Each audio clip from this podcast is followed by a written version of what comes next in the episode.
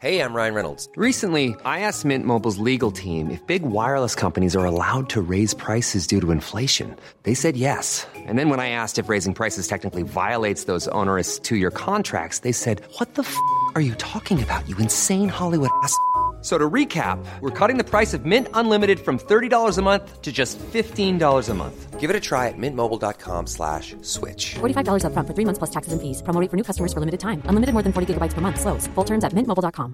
There's never been a faster or easier way to start your weight loss journey than with PlushCare. PlushCare accepts most insurance plans and gives you online access to board-certified physicians who can prescribe FDA-approved weight loss medications like Wigovi and Zepbound for those who qualify.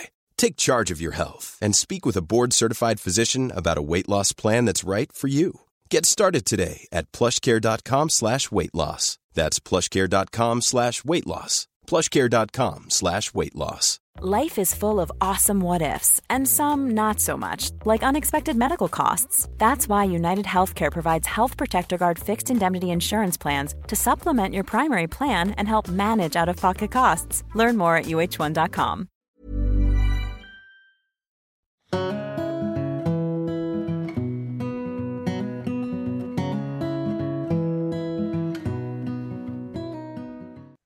Célia, tu es coach professionnel certifié et tu vas nous parler dans cet entretien des blessures émotionnelles, de ce qu'elles montrent de nos fragilités, mais également comment travailler dessus et en faire une force.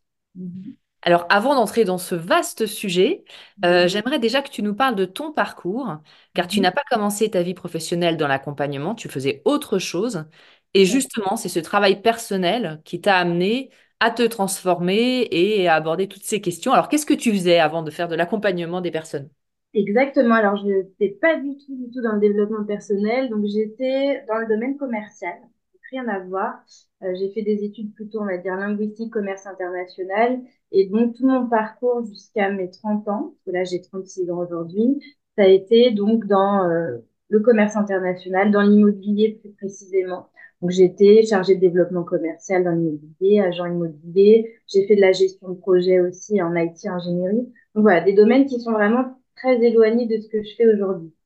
Euh, et c'est, en fait, c'est vraiment, euh, on va dire, ce, ce parcours-là, alors qui été très formateur, qui m'a appris beaucoup de choses, mais c'est ça aussi qui m'a aidé à me rendre compte que j'étais en suradaptation. C'est-à-dire, en suradaptation, c'est-à-dire que euh, bah, j'étais pas dans l'environnement qui m'épanouissait, on va dire. Donc, j'étais performante, euh, j'apprenais beaucoup de choses, euh, j'ai rencontré des belles personnes, mais euh, j'étais pas vraiment épanouie à l'intérieur. J'étais pas, j'étais pas heureuse, j'étais pas euh, dans mon élément, on va dire.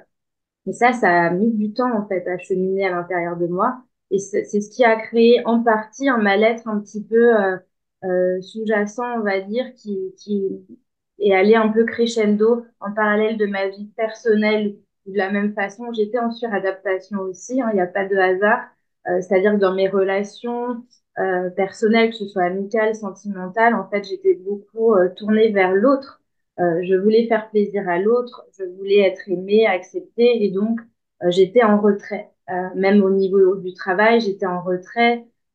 C'est-à-dire, voilà, j'étais efficace, performante, mais j'osais pas, en fait, faire des propositions, être, voilà, faire des initiatives. j'étais un peu, si j'aurais pu disparaître et juste me mettre en retrait, je me faisais toute petite, en fait. Et donc, je, je suivais, j'étais plus suiveuse que leader, en fait. Et, euh, euh, et c'est ce qui créait en fait petit à petit un mal-être aussi dans mes dans mes relations, dans mon travail. Donc au niveau des relations, j'étais vraiment comme je disais en tournée vers l'extérieur, donc j'étais en dépendance affective. J'avais ce besoin d'être validée, valorisée par les autres. Je ne le faisais pas moi-même en fait. Et c'est tout ça qui faisait que au final je savais pas qui j'étais parce que j'étais pas, je me sentais à ma place ni dans mes relations ni au niveau du travail. Donc tout ça, ça, ça, ça montait, ça montait. Et voilà, c'est vraiment à mes 30 ans qu'il y a eu un mal-être profond qui a fait que je me suis tournée enfin vers moi, parce que j'ai pas eu le. Euh, et voilà, c'est comme ça que j'ai fait le travail sur moi du petit à petit.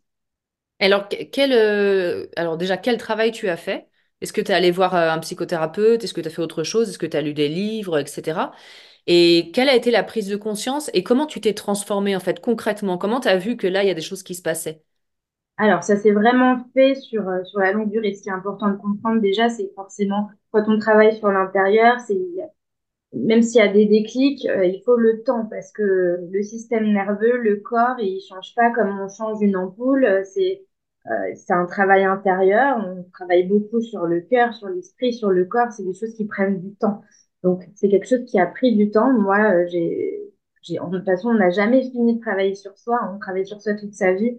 Euh, donc pour revenir un petit peu moi les étapes, en fait c'est vraiment euh, une, une, dépression, une première dépression qui a fait que, bah, en fait, euh, enfin, ça m'a mis à l'arrêt parce que j'ai pas eu le choix. Hein. Les burn-out, dépression, c'est souvent ça.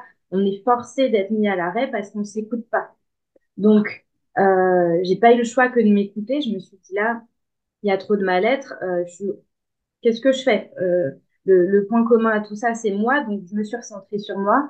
Et donc, qu'est-ce que j'ai fait euh, C'est là aussi où j'ai découvert ma force petit à petit, mon élan de vie. C'est euh, en voyant de quoi j'étais capable pour, euh, survivre un petit peu. Donc, je suis, j'ai suivi de la psychothérapie, j'ai fait de l'hypnose, j'ai fait de la sophrologie pour essayer de m'apaiser aussi, travailler sur, sur l'anxiété parce que j'avais beaucoup d'anxiété. Hein, forcément, quand il y a un mal-être, il y a aussi beaucoup d'anxiété. On se sent pas bien à l'intérieur de soi, il n'y a pas de sécurité intérieure. Donc voilà, j'ai vraiment combiné toutes ces approches-là et j'avais entendu aussi parler du coaching euh, par des amis à moi qui s'y intéressaient et je m'y suis intéressée de plus en plus. Et je me suis dit, ça fait tilt quand j'ai eu ma dépression. Euh, j'ai mis un an à m'en remettre, euh, justement avec tout ce suivi. Et euh, à l'issue de ça, je me suis dit, qu'est-ce que je fais maintenant euh, Est-ce que je retourne dans le domaine commercial ou qui a entraîné un petit peu aussi cette prise, ces prises de conscience, cette chute, si je peux, si je puis dire? Ou est-ce que je, voilà, justement, c'est un message comme quoi je dois m'écouter et euh, faire quelque chose qui fait sens pour moi. Et le coaching a fait sens au final. Euh, je m'intéressais déjà à tout ce qui était psychologie, j'aimais aider les autres, etc. Et euh, je me suis dit, bah, le coaching, ça fait sens en fait. Euh, accompagnes les autres à se sentir mieux. Toi, tu es passé déjà par, par des épreuves, tu as pris conscience de pas mal d'émotions, de, de blessures refoulées. Euh, pourquoi tu n'accompagnerais pas les autres à faire de même? C'est comme ça que je me suis formée en parallèle d'un ancien travail euh, dans une école de coaching euh, sur plusieurs mois et que j'ai eu mon diplôme et que je me suis dit, bon, bah, maintenant tu crées ta société de coaching. Et c'est comme ça que j'en suis arrivée là. Alors, on va rentrer un peu dans le vif du sujet des blessures émotionnelles. Euh, donc, on parle effectivement beaucoup depuis de nombreuses années maintenant hein, des, des, cinq blessures émotionnelles qui ont été développées par Louise Bourbeau, qui avait été découvertes à la base hein, par des, des, psychiatres américains de mémoire.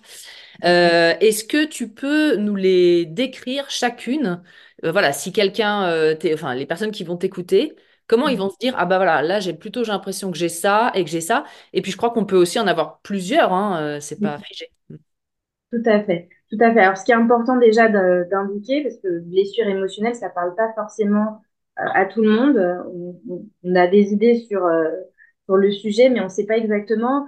Euh, c'est important de dire que c'est un peu des, des, sortes de séquelles, en fait, qui sont imprimées dans le corps. Euh, elles sont conscientes ou inconscientes. C'est-à-dire qu'il y a des gens qui en ont parfaitement conscience. Euh, souvent, les personnes, justement, qui sont très euh, dans l'intuition, qui sont tournées déjà vers elles-mêmes, vers leur corps, elles arrivent à mettre des mots dessus. Il y en a qui sont pas du tout, qui passent même leur vie sans savoir qu'ils ont des blessures émotionnelles. Et c'est ok, il n'y a pas de jugement par rapport à ça, mais c'est important de comprendre que ça peut être conscient ou inconscient. Et hum, donc c'est des séquelles, voilà, qui sont imprimées dans le corps parce qu'il y a eu, on a refoulé des émotions par rapport à des, événements, marquants, voire traumatisants euh, dans sa vie, c'est souvent dans l'enfance, hein, parce que c'est là où tout se joue aussi, où le système nerveux se, développe, etc. On développe aussi sa compréhension de soi, son estime de soi, euh, tout ce qui est lié à l'attachement aussi. Donc c'est souvent lié euh, à l'enfance, où il y a ces blessures qui commencent à apparaître et à se développer. Alors pour revenir sur chacune de ces blessures, donc on a la blessure d'abandon. Alors la blessure d'abandon, c'est quoi? Ça peut être euh, un abandon physique déjà, c'est-à-dire que euh, souvent les enfants euh, qui ont eu un, des parents ou les deux parents qui sont partis pendant leur, leur enfance, donc suite à une rupture ou autre, peu importe, où il y a eu un abandon physique d'un des deux parents ou des deux. Ça peut être aussi l'abandon émotionnel, c'est-à-dire que les parents sont là physiquement, mais ils sont pas euh, là pour soutenir leurs enfants, il n'y a pas assez de valorisation. Euh, voilà, c'est l'enfant se sent en fait comme abandonné émotionnellement. Il n'y a pas un lien de sécurité émotionnelle affective avec avec ses parents ou l'un de ses parents. Donc euh, ça crée en fait déjà une blessure d'abandon. Il faut savoir que déjà au final la blessure d'abandon originelle c'est celle aussi quand on est on est déjà un peu abandonné par sa mère, involontairement mais on est coupé de sa mère, même si c'est un, un, certain moment. Et ça, c'est pareil, l'enfant le ressent aussi. Donc il y a déjà, euh, ça crée aussi ce genre de d'événement. Aussi, ça peut créer euh, une blessure d'abandon. Euh, donc c'est important de dire que c'est pas un abandon forcément volontaire euh, des parents, mais en tout cas l'enfant ne se sent pas euh, en sécurité émotionnelle. Il se sent bah, il faut laisser de côté, pas assez valorisé, pas assez soutenu. Il n'y a pas assez de présence en fait. Euh, donc ça, c'est la blessure d'abandon. On a la blessure de rejet, souvent qui est confondue avec euh, cette blessure d'abandon, mais elle est, elle est, finalement différente. Blessure de rejet, euh, c'est vraiment un rejet plus de son identité, de, de qui on est. Euh, qui, par exemple, je sais pas, un enfant va être très calme ou très turbulent. les parents vont toujours lui faire des remarques. je sais pas, arrête d'être moins timide, arrête de pleurer, arrête, arrête de crier, arrête de faire ci. Euh, voilà, c'est l'enfant va se sentir rejeté dans, dans son identité, en fait, donc il est. Donc, ça peut être au sein de la famille, mais ça peut être aussi au sein de l'école. S'il est rejeté par les autres élèves, les camarades ou, un professeur, voilà, tout ça, ça peut créer des blessures de rejet où on se sent mis à l'écart par rapport à d'autres personnes. On se sent pas accepté pour qui on est, en fait. Euh, et on va voir après, j'y reviendrai, sur les conséquences un petit peu de ces blessures aussi. On va voir qu'elles sont différentes. oui. Donc il y a hum, la blessure aussi de trahison. Donc la blessure de trahison, c'est euh, bah, soit un mensonge, soit euh, véritablement, oui, une trahison de la part d'un de ses proches. Hein. Ça peut être encore une fois ses parents euh, qui ont menti sur tel sujet. Ça peut être aussi souvent dans les couples quand il y a eu une tromperie, quand il y a eu des mensonges. voilà, c'est des choses qui restent en fait, qui, restent imprégnées en, en soi et ensuite on développe des peurs que ça se reproduise. Euh, c'est important aussi de, de dire que euh, moi j'ai des clientes, elles ont la blessure de trahison alors qu'on les a pas trahies directement. Mais par exemple, si ses parents ont, ont eu cette blessure de trahison, c'est-à-dire le père a trahi la mère ou inversement, euh, elles vont quand même avoir cette blessure euh, un petit peu euh, par transmission, on va dire.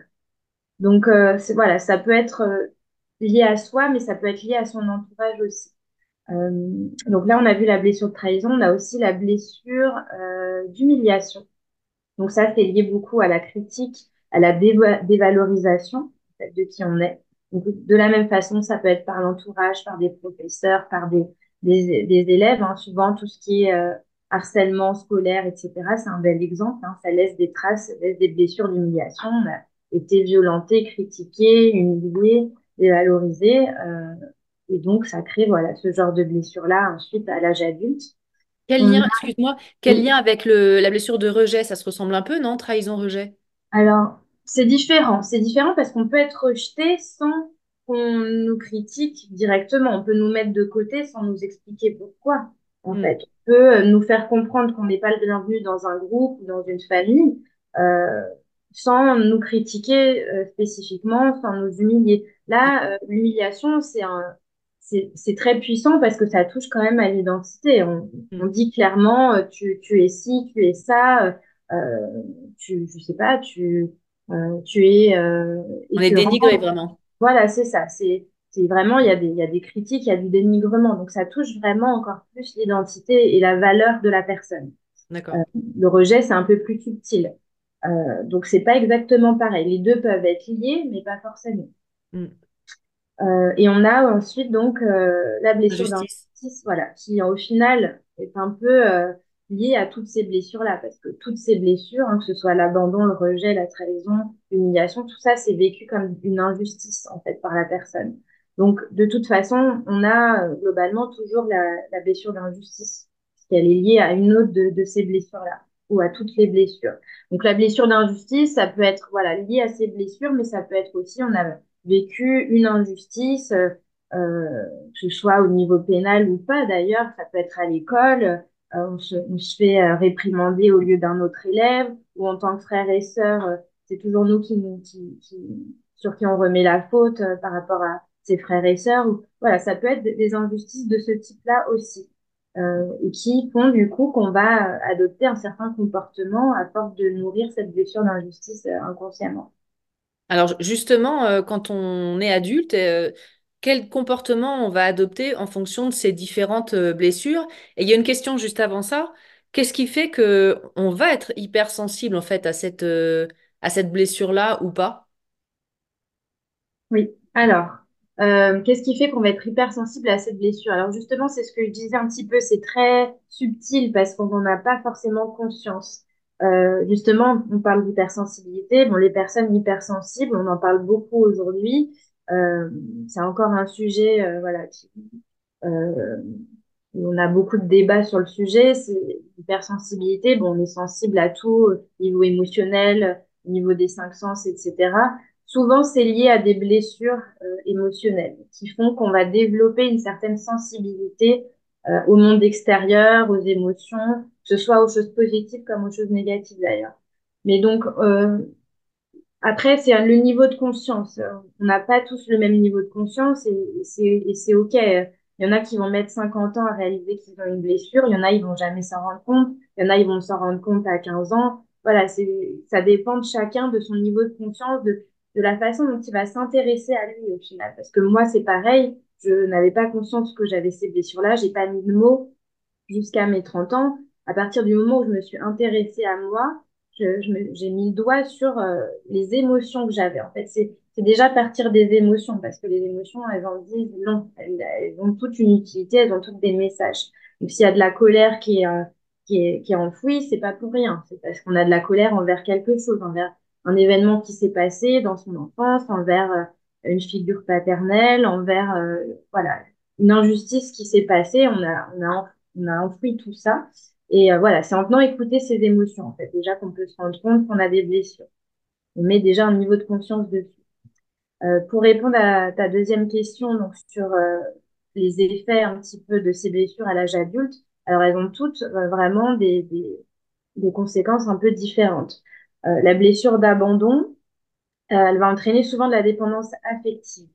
Euh, c'est-à-dire que justement, on a manqué tellement de présence, d'amour, de valorisation, qu'on va aller la chercher, du coup, pour compenser un petit peu cette injustice, on va aller, on la chercher auprès euh, de, personnes dans sa vie. Alors, ça peut être euh, principalement auprès de, de, conjoints, de partenaires, parce que justement, au niveau de l'attachement, c'est beaucoup plus fort. Hein. On est vraiment dans l'affect euh, le plus profond, mais ça peut être aussi dans les amitiés, ça peut être aussi des fois au niveau professionnel ou familial. Donc il n'y a pas de règle, mais euh, voilà, on va on va avoir besoin en tout cas de toujours de, de validation de l'autre, de valorisation.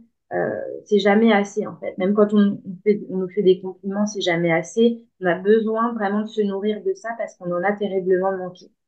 Euh, voilà, donc ça c'est vraiment ce, ce, côté de dépendance affective. Euh, et on ne sait pas se rendre heureux soi-même. En fait, on a l'impression que le bonheur va venir des autres uniquement et que nous, on n'est pas capable de se rendre heureux soi-même. Alors justement, sur cette blessure d'abandon, et tu pourras le faire sur les autres, est-ce que tu peux nous dire, effectivement, nous décrire comment ça se manifeste? Donc là, c'est la dépendance affective, et en fait, tu l'as très bien dit, on attend que les autres nous rendent heureux, comme on a attendu que nos parents nous donnent et qu'ils nous ont pas donné assez à, à ce niveau-là. Du coup, c'est quoi la, la, la, solution? Parce que aller chercher toujours à l'extérieur qu'on nous rende heureux, ça va être long, fastidieux et c'est pas garanti. C'est ça, exactement. On peut être très déçu, ça peut créer beaucoup de frustration et souvent de la déception parce que on attend, on a des attentes énormes et les autres ne sont, du coup, on place les autres dans une posture de responsable de notre bonheur qui ne sont pas au final. C'est pas parce qu'ils contribuent à notre bonheur qu'ils en sont responsables. Donc justement, pour sortir un peu de cette dépendance affective et donc apaiser cette blessure d'abandon aussi, c'est déjà de venir travailler donc, sur la blessure, donc travailler sur le pardon, travailler sur euh, euh la responsabilité de son bonheur en fait, toujours revenir à soi, se recentrer sur soi et se dire, OK, comment moi déjà je peux me rendre heureux euh, moi-même, sans, sans parler des autres, que ce soit les amis, les partenaires, déjà, que je peux faire moi pour mon bonheur au quotidien. Quels projets font sens, quelles, quelles activités me mettent en joie, qu'est-ce qui peut me nourrir au quotidien déjà? Ça, c'est très important parce que si on se pose pas ces questions, on va rester toujours dans l'attente que les autres nous rendent heureux. Donc, on, on, risque d'être déçu, effectivement, parce que les autres ne sont pas, comme je disais, responsables que de notre bonheur à nous. Ok. Donc après, il y a la blessure de rejet. Donc, comment ça se manifeste une fois qu'on est adulte, quand on a cette blessure, et, quel est le, le qu'est-ce qu'il faut faire en fait pour la guérir, pour la soigner? Alors, euh, la blessure de rejet, euh, donc euh, la conséquence, ça va être une conséquence vraiment de repli sur soi. À l'inverse de la dépendance affective, justement, on va aller chercher à l'extérieur. Là, le rejet, on va se replier. Dès qu'il y a un conflit, dès qu'il y a un désaccord, dès qu'il y a euh, quoi que ce soit, en fait, où on, est censé exprimer qui l'on est, ses besoins, on va se replier sur soi parce qu'on va avoir peur d'être rejeté. Donc, euh, ça peut créer beaucoup de, problématiques, euh, que ce soit dans les couples, au travail, etc. Parce que on se renferme complètement sur soi et on n'est pas du tout dans l'ouverture euh, donc, comment un petit peu pallier, pallier cette blessure C'est vraiment de s'autoriser à, à, aller vers les autres, de s'autoriser à, à, parler, donc de travailler aussi sur le regard de l'autre et, et euh, de voir que, que, que, chacun, en fait, a, ses, a sa vision des choses, chacun voit la vie avec des filtres en fonction de son éducation, de son vécu, et que, en fait, euh, il y a autant de vérité qu'il y a de personnes sur Terre. Donc c'est pas parce que un tel, un tel ne, nous aime pas spécialement ou, ou avec qui on n'a pas un feeling ou, ou, avec qui voilà ça accroche pas que euh, il y a un rejet de notre personne, notre valeur, notre identité en fait. C'est juste ça appartient à cette personne de pas être sensible à qui on est. Donc c'est voilà vraiment travailler sur le regard de l'autre et oser du coup s'ouvrir un petit peu au monde extérieur aux autres. Oui.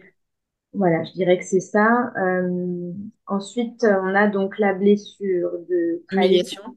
Pardon, comme tu veux.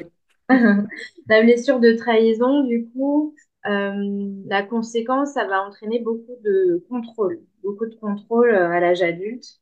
Euh, c'est-à-dire, bah, souvent, voilà, dans les relations de couple, on va, on va contrôler tout ce que l'autre fait parce qu'on va avoir tellement peur de se faire trahir, même s'il n'y a aucun fait, euh, qu'il n'y a aucune, comment dire, oui, qu'il n'y a aucune raison en fait particulière on va être beaucoup dans le, voilà, le contrôle de tout, de tout ce qui se passe, de tout ce qui est dit, de tout ce qui est fait. Et du coup, bah, ça crée énormément d'anxiété, hein, évidemment, et ça crée bah, des problématiques, des conflits dans le couple, parce qu'on ne fait pas attention à la liberté de l'autre, en fait. on est vraiment euh, en mode contrôlant. Et donc, pour sortir de ça, bah, c'est vraiment travailler sur le lâcher-prise.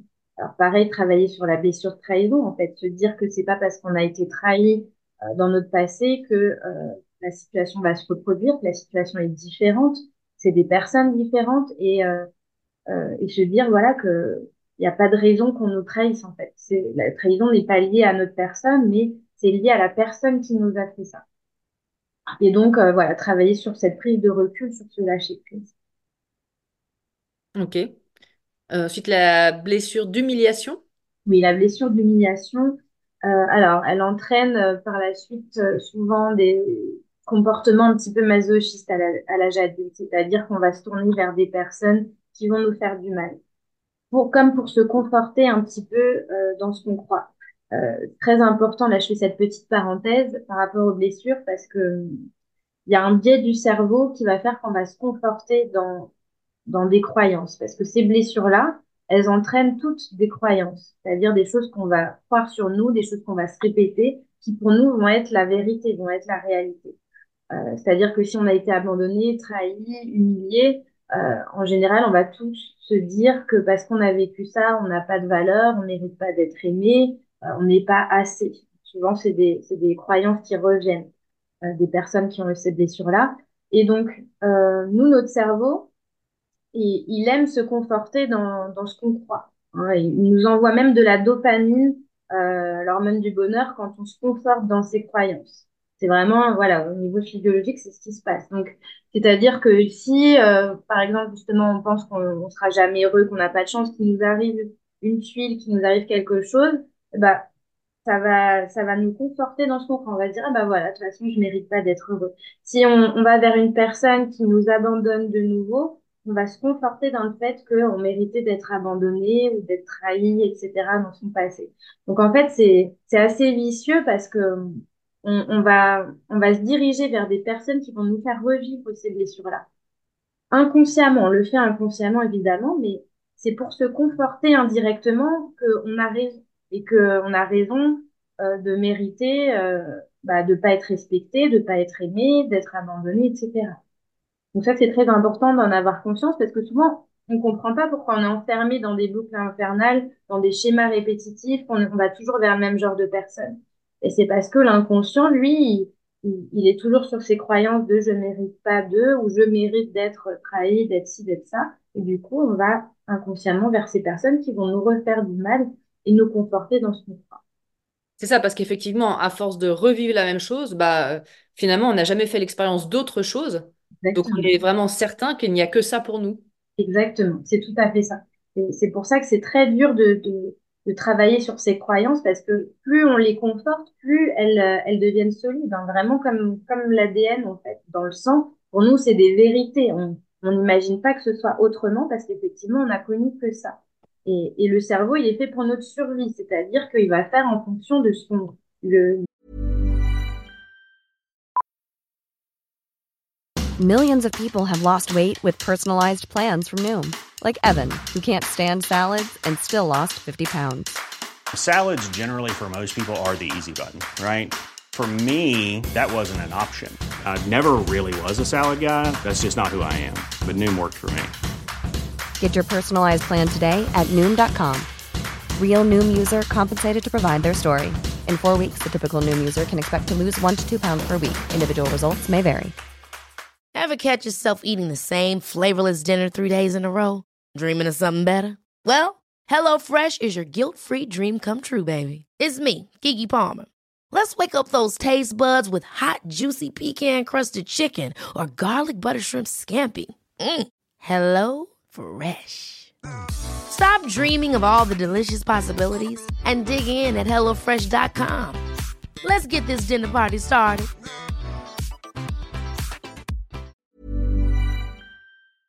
Donne de, la réalité qu'il a. Il va rester dans sa zone de confort pour nous protéger. Même si la zone de confort, elle est inconfortable, lui, pour lui, si notre croyance est je ne mérite pas d'être aimé, lui, il va répéter ça en boucle parce qu'il veut notre survie. Et à partir du moment justement où on va essayer de dire autre chose, il va nous envoyer des alertes euh, parce qu'il n'est pas fait pour notre bonheur, malheureusement, il est fait pour notre survie, pour nous protéger. Et donc dès qu'on essaie de faire autrement, il est là à nous envoyer des alertes. C'est pour ça que le travail sur les croyances, c'est tout un travail parce qu'il faut venir déjà désamorcer un peu les croyances euh, qu'on a créées. Hmm. Et la blessure d'injustice?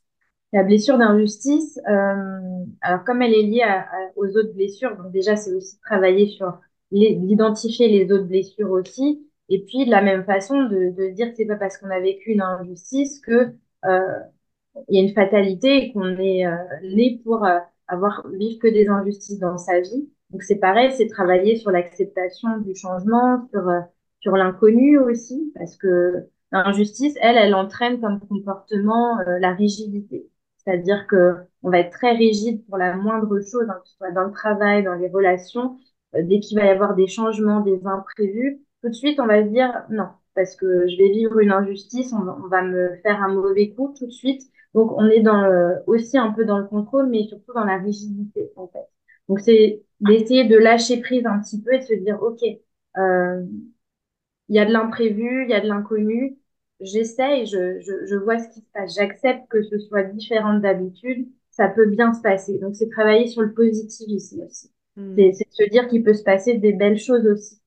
C'est pas parce qu'on a vécu des choses négatives qu'il y a une fatalité et qu'on va vivre ça toute notre vie. Donc c'est accepter de, de prendre du recul et de voir les choses autrement et de positiver aussi de se dire qu'on peut avoir des choses positives. Et puis peut-être regarder aussi autour de soi, de voir des exemples de gens qui ont réussi à se sortir de choses compliquées tout à fait, tout à fait, c'est très important. L'entourage aussi très important hein, pour euh, pour euh, pour les blessures, c'est extrêmement important de s'entourer euh, de personnes positives. Et qui vont pas projeter leurs propres problèmes sur soi aussi. Hein, Exactement, c'est ça. C'est ça, parce qu'on a tendance à faire ça. Hein, c'est ce qu'on disait quand on a ces blessures, quand on est un peu en position encore de victime sur ces blessures-là. Euh, c'est dur de, s'entourer de personnes euh, euh, qui nous tirent vers le haut parce que voilà, on pense qu'on mérite justement un environnement un petit peu négatif. Alors, quand on préparait cet entretien, tu insistais sur le fait qu'il fallait sortir du mode victime prendre la responsabilité de sa vie. Alors ça, c'est très très vrai pour tout. Euh, est-ce que tu peux nous en parler un peu plus? Oui, tout à fait. Bah, euh, c'est quelque chose qui est pas qui est pas simple. Alors déjà, de dire que la position de victime, c'est pas quelque chose de négatif, parce que c'est vrai que le mot victime est un mot quand même très négatif, euh, et puis qui renvoie aussi, voilà, à des victimes de, de, de choses très graves, très très sévères. Donc, c'est parler de posture de victime, euh, c'est déjà c'est dans le triangle de Cartman, c'est un triangle de jeu psychologique où on parle de victime, de sauveur, de persécuteur. Donc, c'est des postures qu'on on a tous un peu dans notre vie, en fait, euh, sans s'en rendre compte. C'est des jeux inconscients, psychologiques. Euh, et, et, dans notre vie, on va tous tourner un petit peu dans, dans ces postures-là à des moments de notre vie sans nous en rendre compte. Donc, parfois, on va vouloir euh, aider l'autre plus qu'il n'en faut et, et, du coup euh, prendre un peu la responsabilité de son bonheur, parce que souvent c'est des gens très empathiques qui font ça, ils ont envie d'aider, du coup parfois ils, n'aident pas les autres à prendre la responsabilité de leur bonheur justement. Et la victime, elle justement, elle cherche, elle se, elle est beaucoup dans la rumination, dans le négatif, justement la rumination sur ses blessures, euh, sur ses croyances. De toute façon, je mérite pas ça. De toute façon, je serai jamais heureuse. Et voilà, j'ai encore eu ça ce matin. Voilà. Donc elle va être dans la rumination et en fait, elle va chercher un sauveur ça peut être un ami, un partenaire, justement, pour lui donner de l'amour, de la validation. Elle va aller chercher à l'extérieur. Mais en fait, c'est important de dire que la victime, elle cherche donc un sauveur, mais au final, elle veut rester victime inconsciemment parce que, encore une fois, elle se conforte dans son statut de victime. Donc, si on la sauve, elle est plus victime. Et du coup, c'est quoi son identité? C'est important de voir, voilà, qu'au niveau du cerveau, quand même, euh, voilà, il y a beaucoup de conditionnements et euh, c'est ce que je disais avec le biais de confirmation des croyances. En fait, euh, euh, on se crée une identité avec ses croyances. Et perdre son identité, même si c'est une identité qui nous rend malheureux, euh, c'est très... Euh, ça fait peur, en fait, au cerveau de changer d'identité. C'est pour ça que la victime, au final, on, on voit, je pense qu'on a tous des exemples de, dans notre vie, et nous-mêmes, on a pu être dans, dans cette posture-là, hein, de d'être malheureux, de pas être bien, on nous donne des, des, des conseils, on essaie de, de, nous tirer vers le haut, mais au final, souvent, on n'y arrive pas parce que inconsciemment, on veut rester dans cette posture de victime parce qu'elle nous conforte, parce qu'on la connaît. Mm. Donc, c'est intéressant de comprendre ça aussi parce que ça, ça joue énormément sur le fait de d'arriver à dépasser ou pas ces blessures, c'est de transcender tout ça, c'est de, de, de, dire, OK, je, je redeviens responsable de mon bonheur. Mais pour ça, il faut accepter de, de changer d'identité un petit peu, de sortir de cette posture de victime et, et de se dire, je peux être quelqu'un d'autre euh, avec des choses plus positives et plus porteuses pour moi. Ouais, faire différemment, tenter des choses. Mm. Exactement, c'est ça. Donc euh, voilà, le risque de rester dans la posture de victime, c'est le risque de stagner, de rester indéfiniment dans ces euh, jeu psychologique où on va avoir un persécuteur qui va nous faire du mal, on va avoir un sauveur qui va euh, prendre la responsabilité de notre bonheur, mais du coup, nous, on se connaît pas, on stagne, euh, du coup, on baisse d'estime de soi parce qu'on se connaît pas, on connaît pas ses capacités, euh, on sait pas de quoi on est capable, euh, on connaît pas ses qualités et, et euh, on n'avance pas ni au niveau professionnel ni dans ses relations. Et plus dangereux encore, on va aller vers des relations toxiques, justement, comme on disait, pour se conforter dans, sa posture de victime, euh, vers des gens qui vont nous maltraiter, où il va y avoir de la violence verbale, euh, physique et autres, voire plus grave. Et, et inversement, on peut nous aussi d'ailleurs être ce persécuteur, hein, parce que quand on travaille pas sur ses blessures, on peut être victime, mais on peut être persécuteur aussi, en fait, parce qu'on peut justement accumuler tellement de blessures, de colère, d'émotions refoulées on va s'en prendre aux autres aussi. En fait, la victime peut devenir persécuteur. C'est ce que je disais, on tourne dans, dans ces rôles-là. On n'est pas juste victime, on n'est pas juste sauveur, on n'est pas juste persécuteur. La victime, si elle sent qu'elle n'est pas aidée, elle peut devenir persécuteur. Et, et, pareil pour tous les autres rôles, en fait. On, joue un peu dans tous ces, toutes ces postures-là. On le voit, moi, moi je l'ai vu beaucoup dans le monde du travail, des, des personnes qui maltraitaient les stagiaires parce que mm. eux-mêmes, en tant que stagiaires, avaient été maltraités. Oui, oui, oui, ouais, c'est ça, c'est exactement ça. hein. Malheureusement, souvent, c'est ça. En fait, souvent, il y a deux choix quand on a eu des, on a eu on nous a fait du mal. Soit on va reproduire la même chose, soit au contraire, on va se dire non, j'ai, vécu ça, je veux pas du tout, et on va même des fois euh, dans le sens inverse. Donc euh, après, ça dépend, voilà, des personnes, des choix aussi qu'on fait. Hmm. Euh, alors, tu, tu expliquais aussi que les épreuves de notre vie peuvent être des indices sur ce Mm. vers quoi nous devons aller, qui, qui va nous rendre heureux hein, et qui va nous faire évoluer. Alors, comment on Mm. peut trouver les, les messages que, que, ce, que ces épreuves peuvent nous transmettre? Alors, ça, c'est, c'est tout un cheminement également aussi. Donc, déjà, c'est pareil, il faut accepter de se recentrer sur soi et de pas aller chercher les réponses à l'extérieur. J'insiste beaucoup là-dessus parce que dans le monde d'aujourd'hui, malheureusement, on est vraiment poussé à aller vers l'extérieur.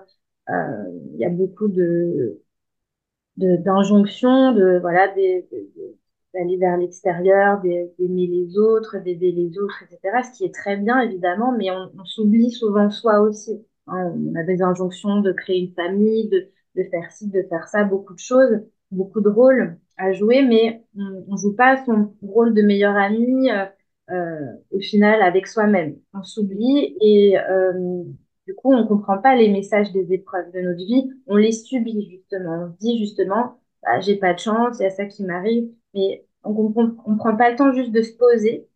Et c'est pour ça que malheureusement, souvent, il y a les maladies, les douleurs, les dépressions, les burn qui viennent quand on ne s'écoute pas sur le long terme, quand on se pose pas avec soi-même et qu'on se dit, OK, là, qu'est-ce qui se passe? De quoi j'ai besoin? Donc, les épreuves, c'est, c'est, venir se recentrer sur soi, donc s'ancrer, ça peut être avec la méditation, avec le yoga, avec les balades en nature, tout ce qui est lié aux cinq sens, en fait. Revenir au corps, revenir aux cinq sens. Parce que on est toujours dans le mental, euh, justement, et le mental, il n'envoie pas toujours les bonnes réponses. Parce que le mental, c'est ce qu'on disait, avec le cerveau reptilien, il est en mode survie, il nous envoie des alertes, euh, il est toujours en mode peur, surtout si on a eu ses blessures, c'est ce que je disais. Euh, on est toujours en train de voir la vie avec des filtres. Euh, et on est toujours en train de se dire, mais il m'arrive ci, il m'arrive ça, ci, s'il m'arrive ça.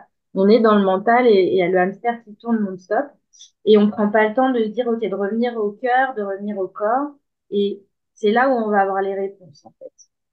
Donc, juste de, de, de revenir à soi et de se dire, OK, de quoi j'ai besoin aujourd'hui? Quel est le message envoyé par telle émotion?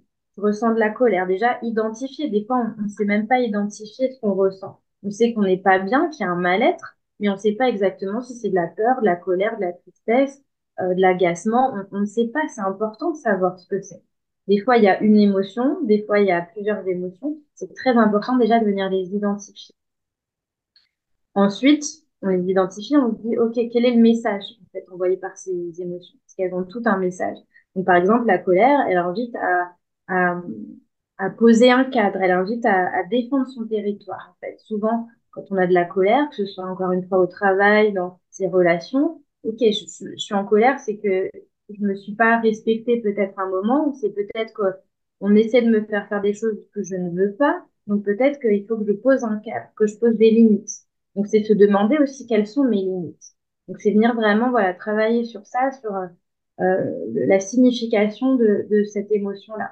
La tristesse, son rôle, elle, c'est de nous aider à faire le deuil de quelque chose, d'une situation, d'une personne, du fait de jamais avoir de réponse sur une situation. Voilà, en tout cas, elle nous invite à passer d'un point A à un point B. Donc, si on a cette émotion, c'est se dire, OK, où est-ce que j'ai envie d'aller et de se laisser le temps aussi de vivre cette émotion-là. Euh, on a ensuite la peur, donc elle, elle nous envoie des alertes. Justement, elle est là à la base pour nous protéger, euh, pour nous défendre, pour attaquer si besoin, comme euh, à l'instinct primaire. Hein, S'il y a un loup qui arrive, euh, on a de la peur pour pouvoir se, se défendre, courir, euh, attaquer, etc. Euh, donc, elle nous envoie des indications. À, nous de voir justement s'il s'agit d'un véritable danger euh, ou est-ce que justement c'est nos blessures qui parlent et qui nous envoient des peurs entre guillemets irrationnelles. C'est-à-dire, est-ce que là, j'ai vraiment peur de, j'ai vraiment raison de m'inquiéter d'un abandon, d'un rejet, ou est-ce que c'est mes blessures qui parlent? Ok? Donc, c'est vraiment, voilà, venir écouter déjà le message de ces émotions pour comprendre euh, pourquoi on a ça comme épreuve de vie et de venir, voilà, s'intéresser à, à, à nos besoins, en fait, de, de quoi on a besoin pour se sentir bien.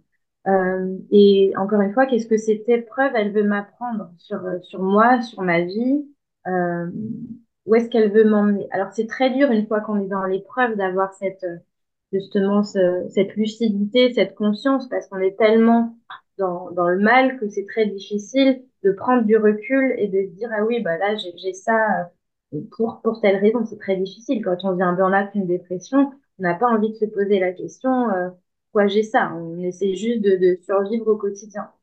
Donc déjà c'est déjà de d'essayer de, se prendre du temps pour soi de se recentrer sur soi de se faire accompagner aussi évidemment très important quand on vit des épreuves c'est pas de se dire euh, euh, parce qu'il y a beaucoup de gens qui sont en mode soi fort, euh, c'est-à-dire qui disent j'ai pas besoin d'aide, on a tous besoin d'aide à un moment dans notre vie, et donc c'est d'accepter de l'aide. Et ça nous rend pas faible du tout, au contraire, c'est qu'on a été fort trop longtemps et qu'il y a un moment où il faut se dire ok, euh, je, je, je, redescends, je m'occupe de moi, de, de l'équilibre de mon corps, de ma santé physique, mentale, etc. Et donc c'est juste au contraire une opportunité de prendre soin de soi, en fait. Souvent, hmm. les épreuves, c'est, c'est, c'est caché, c'est mais c'est une opportunité de prendre soin de soi et de trouver peut-être un, un, sens plus profond à sa vie, de trouver nos véritables besoins, de, de, de, de chercher à comprendre qui l'on est, en fait. Donc ça, c'est vraiment en s'écoutant, en écoutant les messages, en se faisant accompagner, c'est, c'est vraiment grâce à tout ça qu'on peut arriver à, avoir une vision de, là où ça veut nous mener. Et, euh, souvent, bah, les, personnes qui, justement, euh, sont les plus euh, conscientes euh, des, personnes qui ont vécu de, de, grandes épreuves, de grandes blessures. Elles, s'en servent justement comme force dans la créativité, au niveau artistique, au niveau de l'accompagnement, du bien-être, au niveau social. Justement, elles se servent de tout ça parce qu'elles savent ce que c'est la souffrance et elles ont envie d'aider les autres et de, de se nourrir au quotidien, d'avoir du sens dans leur vie. Souvent, c'est ça que ça amène, c'est du sens, plus de sens, les épreuves de vie. Mm. Donc, il y a toujours des apprentissages, mais c'est vrai que c'est dur de les voir sur le moment. Donc, euh, pour ça, il faut se recentrer sur soi aussi, prendre soin de soi. Ouais, donc, en, fait, c'est des opportunités de, de se transformer, de, de, changer de paradigme dans notre vie, d'aller mieux, et du coup, de gagner aussi en estime de soi, en confiance en soi, parce qu'on voit ce qu'on a accompli. Exactement, c'est tout à fait ça. Et souvent, sans ces épreuves, malheureusement, euh, c'est très dur sur le moment, mais en fait, elles nous force à puiser au fond de nous des forces qui étaient insoupçonnées. Moi, je, moi, j'avais cette croyance que je n'étais pas forte quand j'étais jeune parce que je l'avais entendu et parce que justement, je, laissais les autres décider, donc je, je, ne pouvais pas voir mes capacités, je ne savais pas de quoi j'étais capable. Et c'est en ayant été face à des dépressions, des burn-out, que j'ai pas eu le choix que de me sauver moi-même. J'ai été confrontée à, à voir que c'était à moi de me sauver. J'ai dû puiser en moi les forces pour le faire. J'ai dû aller moi-même chercher du soutien, j'ai dû moi-même me parler, me rassurer, euh, travailler sur mon enfant intérieur, justement, recréer un lien avec la partie blessée en moi. C'est moi qui ai dû faire tout ça. Et c'est ça qui aide, du coup, à prendre confiance en soi parce qu'on voit qu'on est capable de le faire soi-même. On sort en même temps de la dépendance affective parce qu'on voit qu'on arrive euh, dans le dur à prendre soin de soi et à, du coup être responsable de son bonheur. Et du coup, ben, on gagne évidemment en fierté, donc en estime de soi, en image de soi, parce qu'on a réussi à faire plein de choses. On a réussi à transcender des, des, des épreuves de vie. Et donc tout ça, effectivement, ça booste énormément en confiance, en estime, en, en, résilience aussi énormément. On devient de plus en plus fort avec ces épreuves. On gagne énormément en résilience. Et à chaque, c'est-à-dire qu'aux nouvelles épreuves de vie, on, on ne les prend pas de la même manière. On, on, on rebondit beaucoup plus facilement parce qu'on a déjà, on sait déjà qu'on a pu rebondir. Donc, on, on, recrée même au niveau du cerveau. Moi, je vois qu'avant, quand j'avais quelque chose de difficile, je restais focalisée sur le problème. J'étais pas du tout en mode solution et justement, j'étais dans la posture de victime. Mais il m'arrive ça, il m'arrive ça. Aujourd'hui, dès que j'ai quelque chose qui m'arrive, et moi-même, j'en suis encore étonnée aujourd'hui, euh, tout de suite, alors, je suis euh, peut-être, euh, voilà, il y a forcément un, un sentiment d'énervement ou de tristesse les deux premières secondes et après tout de suite mon cerveau switch tout seul en mode solution. Ok, qu'est-ce que je fais pour trouver une solution? Tout de suite, il est en mode solution. Et donc on reste pas sur le problème et c'est vraiment grâce à toutes ces épreuves qu'on arrive à, reprogrammer aussi son cerveau. Très important, je l'ai pas encore dit, mais c'est important aussi de comprendre, comme je disais, je disais beaucoup le mot fatalité parce que souvent quand on a vécu des blessures comme ça, on a l'impression qu'on subit et qu'il y a une fatalité et que euh, c'est parce que c'est nous qu'on vit ça alors que pas du tout. Euh, j'ai envie de dire que on peut reprogrammer en fait son cerveau, c'est comme un logiciel, euh, on peut le reprogrammer. C'est pour ça souvent qu'il y a des programmes sur 21 jours. Si on, on crée des nouvelles habitudes de pensée, de comportement, euh, ça crée des nouveaux fonctionnements, des, des, nouvelles liaisons neuronales en fait dans le cerveau. Et donc le, le cerveau va voilà va, va, va, réfléchir différemment en fait. La preuve avec le fait de switcher beaucoup plus facilement sur du positif. Si on, on s'entraîne à être positif, à, à tous les jours euh, avoir le positif dans le négatif, c'est-à-dire par exemple oh j'ai eu tel euh, tel événement, bah qu'est-ce que ça me permet de faire au final euh, mon train s'est arrêté, bah, peut-être que ça va me permettre de travailler dans le métro, peut-être que ça va me permettre de, de faire des choses, de répondre à des personnes. C'est tout de suite essayer de trouver le positif dans quelque chose de négatif. Et ça, c'est en s'entraînant aussi, hein, c'est muscler un peu son cerveau comme on muscle son corps, en fait, pour, euh, pour voilà, reprogrammer un peu ses croyances et, euh, et, et ses fonctionnements internes. Et enfin, tu parles de l'ikigai. Est-ce que tu peux Oui. nous dire ce que c'est et comment ça peut nous aider? Oui, bien sûr. Alors, l'ikigai, ça veut dire la raison d'être en japonais. Donc, c'est l'idée, c'est euh, alors c'est beaucoup, c'est des outils qui sont très utilisés dans le coaching professionnel. Euh, moi, je suis plus orientée coaching de vie, donc euh, sur le côté émotion, etc. Donc, je peux en reparler, mais c'est pas mon outil principal, on va dire. Moi, je travaille beaucoup sur, sur les croyances, mais l'ikigai, donc, c'est en fait, c'est de croiser les informations euh, pour trouver surtout un une activité ou un job qui fait sens pour soi, qui nous euh, vraiment les, Japonais euh, parlent beaucoup de quelque chose qui donne envie de se lever le matin. En fait, Ikigai, c'est ça, c'est quelque chose qui nous stimule au quotidien et et qui va donner beaucoup de sens dans notre vie. Et souvent, quand les personnes sont perdues justement et souvent suite aux blessures, c'est venir euh, trouver leur raison d'être. Donc pour ça, on va croiser les informations entre ce qu'on aime, ce qu'on aime faire. Donc là, c'est vraiment lister que des fois, on demande aux personnes, mais faut qu'est-ce qui ferait sens pour toi, qu'est-ce que t'aimes dans la vie? Il y en a qui restent bloqués. C'est vrai que c'est pas si évident au final parce qu'on est toujours en pilotage automatique avec notre boulot, les enfants, etc. On, on se pose même pas la question des fois de ce qui nous rend heureux, de ce qu'on aime faire, de ce qui fait sens pour nous. Et donc là, c'est de se poser et de lister vraiment tout ce qu'on aime faire dans la vie. Ça peut être les petites choses, je sais pas, s'occuper des animaux, euh, euh, aider les gens, euh, la psychologie, je sais pas, ça peut être tout un tas de sujets. Donc déjà lister tout ça. En- ensuite, venir croiser les informations avec ce pourquoi on est doué, parce que des fois on aime faire des choses, on n'est pas, n'a pas forcément un talent pour ça, on a juste l'appétence, mais venir se dire ok, ok, ce- pourquoi je suis doué Est-ce que c'est gérer plusieurs projets en même temps? Est-ce que c'est motiver les gens? Est-ce que c'est accompagner les gens? Euh, Voilà, c'est c'est de voir aussi toutes nos compétences, euh, que, ce- que ce soit nos soft skills d'ailleurs, nos compétences internes ou nos compétences développées dans un monde professionnel, mais c'est de venir lister tout ça. Euh, et puis on va croiser aussi les informations entre ce dont le monde a besoin aussi. Donc le monde, euh, est-ce qu'il a besoin de, de, de personnes qui sont douées pour, euh, pour ce dont je suis douée? Euh, est-ce qu'il a besoin de coaching, de consulting, de conseils sur des médecines alternatives? Là, je prends mon exemple par, un exemple, mais euh, c'est voilà, essayer de se demander de quoi le monde a besoin aussi, parce que c'est important que ce qui fait sens pour nous, ce soit un besoin aussi pour pouvoir en vivre, évidemment. L'objectif de tout ça, c'est qu'il y ait du sens, mais qu'on puisse en vivre aussi. Donc, c'est de croiser cette information, donc, que j'aime, ce pourquoi je suis douée, ce dont le monde a besoin, et ce pourquoi je suis payée aussi. Donc, c'est aussi, évidemment, euh, se renseigner sur euh, euh, comment je peux rémunérer ce pourquoi je suis douée, ce que j'aime faire, et ce dont le monde a besoin. Donc, c'est vraiment en, en listant un peu toutes ces informations, au début dans le flou et ensuite de croiser ces informations, de se dire bah ok en fait j'aime aider les gens, je suis douée, euh, je sais pas à motiver les gens, le monde a besoin de de, de je sais pas de conseils plus de consulting sur la santé, sur les médecines alternatives, de personnes qui euh, osent prendre la parole sur tel sujet, sur la santé mentale, etc., sur euh, le bien-être en entreprise. Ok, bah je crois toutes ces infos et en fait qu'est-ce que je peux faire de tout ça? Je peux faire des ateliers, je peux faire des des animations collectives ou non, je peux créer des séjours bien-être, je peux, voilà, je crois toutes les informations et je vois comment je peux me, rémunérer avec ça.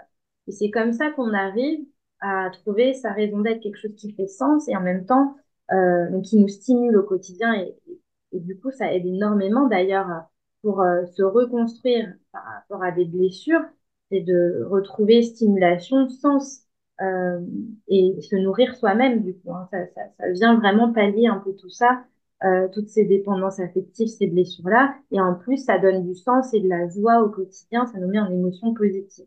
Et ça, ça rayonne aussi du coup sur les autres. Hein, ça, notre, notre, la joie est très contagieuse et elle, elle, elle est vraiment, euh, elle permet de, voilà, de sentir mieux au quotidien et d'aider les autres aussi à sentir mieux. Donc ça impacte le monde positivement au final. Donc, l'ikigai, c'est un outil que tu utilises aussi avec tes, tes clients?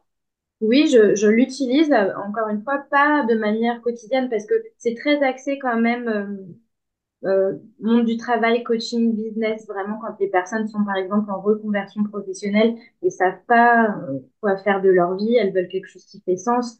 Donc, je l'utilise, mais à moindre mesure. moi, je suis vraiment spécialisée sur le côté apaisement des blessures émotionnelles. Donc, je vais plus travailler sur les croyances, sur l'enfant intérieur, sur euh, euh, venir un peu changer justement euh, ces, ces, fonctionnements internes, on va dire, du cerveau. Mais oui, en fait, selon les, les besoins, selon les personnes, a un besoin de retrouver sens, on, on va forcément travailler sur ce côté-là. Très bien, bah écoute, c'est très intéressant. Si on a envie de te contacter, comment on fait? Alors, on peut me contacter. Alors, j'ai un site euh, internet donc, qui est www.aspirecoaching.fr. Donc, c'est une société Aspire Coaching. J'ai aussi une adresse mail contact at aspirecoaching.fr. On peut me contacter euh, pour euh, justement si on a des questions. Donc, j'offre un premier bilan euh, gratuit euh, de 45 minutes où on va échanger sur une problématique euh, et voir du coup si un accompagnement est pertinent et expliquer un petit peu comment je travaille aussi avec les personnes que j'accompagne. Voilà. Super. Eh ben, merci beaucoup, Célia. Merci beaucoup à toi pour ce beau sujet très vaste. C'était un plaisir.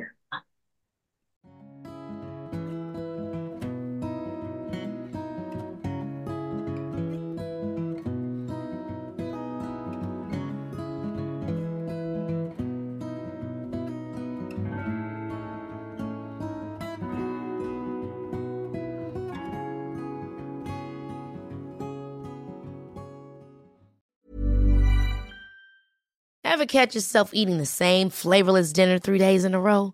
Dreaming of something better? Well, HelloFresh is your guilt-free dream come true, baby. It's me, Kiki Palmer. Let's wake up those taste buds with hot, juicy pecan-crusted chicken or garlic butter shrimp scampi. Mm. Hello Fresh. Stop dreaming of all the delicious possibilities and dig in at HelloFresh.com. Let's get this dinner party started. Imagine Imagine the softest sheets you've ever felt. Now imagine them getting even softer over time. That's what you'll feel with Bowl and Branch's organic cotton sheets. In a recent customer survey, 96% replied that Bowl and Branch sheets get softer with every wash. Start getting your best night's sleep in these sheets that get softer and softer for years to come. Try their sheets with a 30-night guarantee. Plus, get 15% off your first order at bowlandbranch.com. Code BUTTERY. Exclusions apply. See site for details.